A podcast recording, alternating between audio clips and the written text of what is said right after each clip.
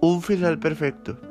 Historia que se desarrolla en un ambiente tenso entre tres mujeres que no se conocen entre sí. Las tres son el objetivo de un psicópata obsesionado por demostrarle al mundo y darse a conocer.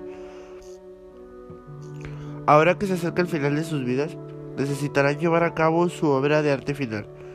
Crímenes que serán estudiados en las universidades, de lo que se hablará durante mucho tiempo y décadas.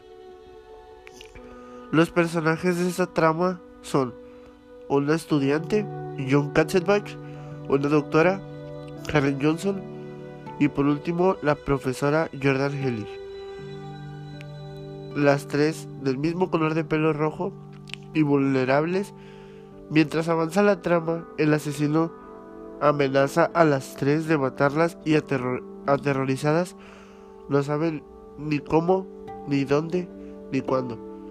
Solamente saben que el asesino está libre y suelto, esperando el momento perfecto para llevar a cabo su cometido, comenzando un terrible acoso psicológico que las arrincona lentamente al camino de la muerte.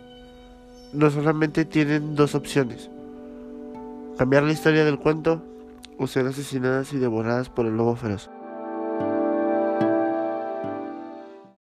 En lo personal, a mí no me gusta leer libros, no soy mucho de leer libros, pero el libro se me hizo interesante, lo poquito que leí del libro se me hizo interesante.